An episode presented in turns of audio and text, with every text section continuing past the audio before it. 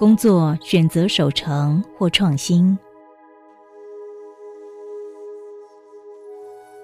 很多人面对工作，并没有意识到工作存在两种形态。第一种形态是守成不变，第二种形态是放下旧有知识创新。理论上来说，当然创新比守成有价值多了，也精彩多了。伊莲是个三十多岁、相貌端庄女孩，专攻美工设计，拥有创新才华。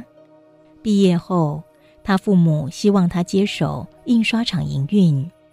她基于孝心和责任感，被家庭事业绑了架，而无法圆她的创新梦。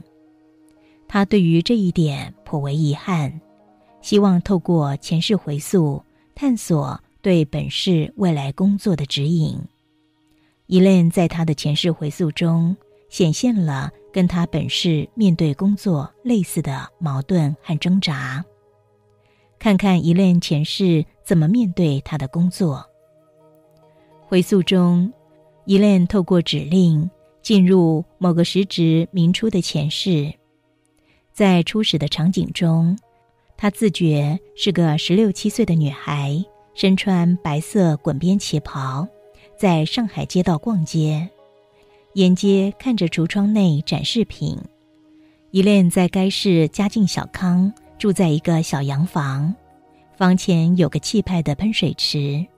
他个性调皮，不肯依顺父母安排学习刺绣，只喜欢搞一些父母亲不认同的创作。他觉知，他该是父母，就是本是父母。伊莲在她十八岁时心仪一个军人，两人感情很好，但男友因为战争身亡了，而她的男朋友就是本市男朋友。她二十八岁时虽然最新创新，但为了生计，不得已下接受了报社编辑工作。当时正值对日抗争，在战争中和父母失散。父母下落不明，由于父母失散，而且心仪伴侣往生，他该是一直困于爱的匮乏、孤独和寂寞。往生前孤身一人，无人送终。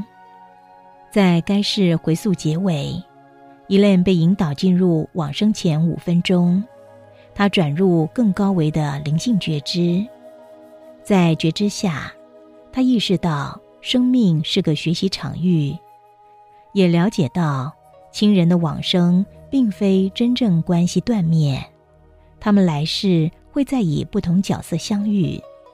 此外，他自觉在该世心存创新梦想，但困于物质压力，无法放弃报社工作，圆他的创作梦。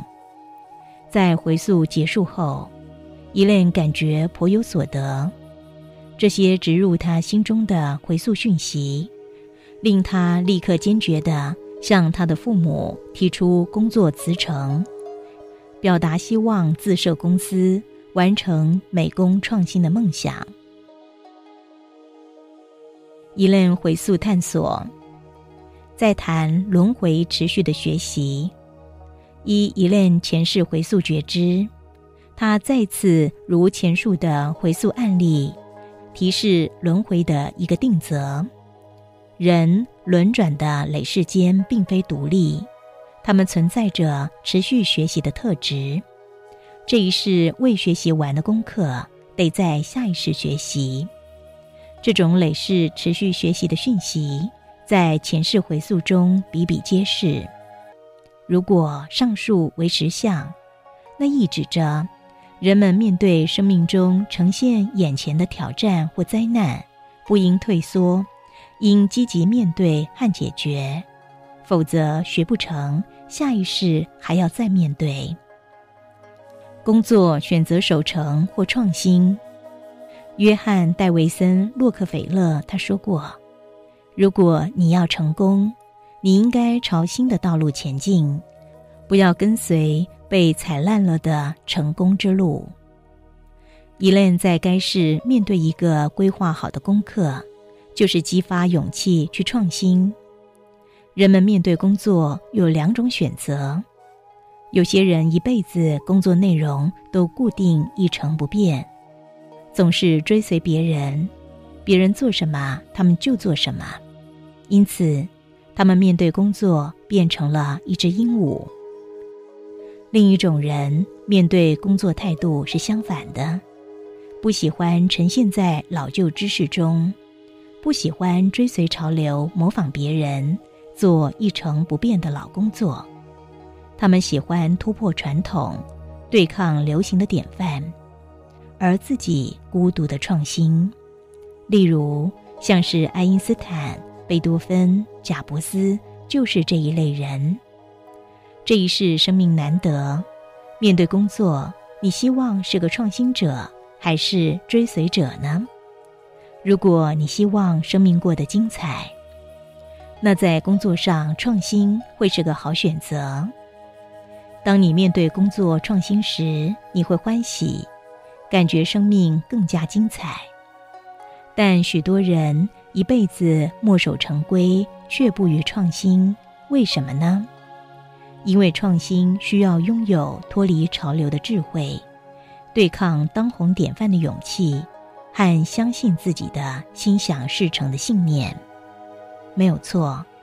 创新不一定成功，而且容易受到典范群体的批判和孤立。但试想，人生终究只是一场经验，没有带得走的东西。既然如此，介意创新失败。或被别人批评，就不再是重点了，不是吗？为什么不考虑创新，让生命更精彩一点呢？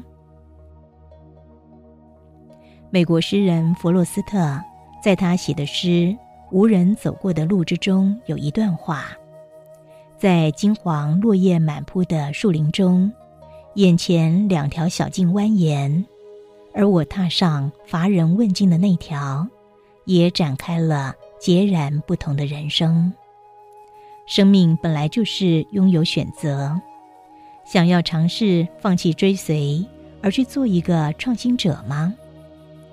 此外，如果生命外另有生命，而人生的确是个学习场域，那在创新途径上所经验的勇气和智慧，极可能是转化心灵振动频率的触媒。也是生命中可以带着走的东西。再谈勇气和梦想，伍德罗·威尔逊，美国第二十八任总统汤马斯，他说：“我们因梦想而伟大，所有的成功者都是大梦想家。”伊莲在该市一直存着创新的梦想，但为了五斗米折了腰。相信每个人都有梦想，每个人属性、生命经历、背景和文化不同，认定的梦想未必一样。如果你想客观评估对自己生命的满意度，就得自省：你追梦了吗？寻梦不独是令生命精彩值得，也圆满了入世前企图惊艳人生的宏愿。想不虚此生，做个寻梦人吗？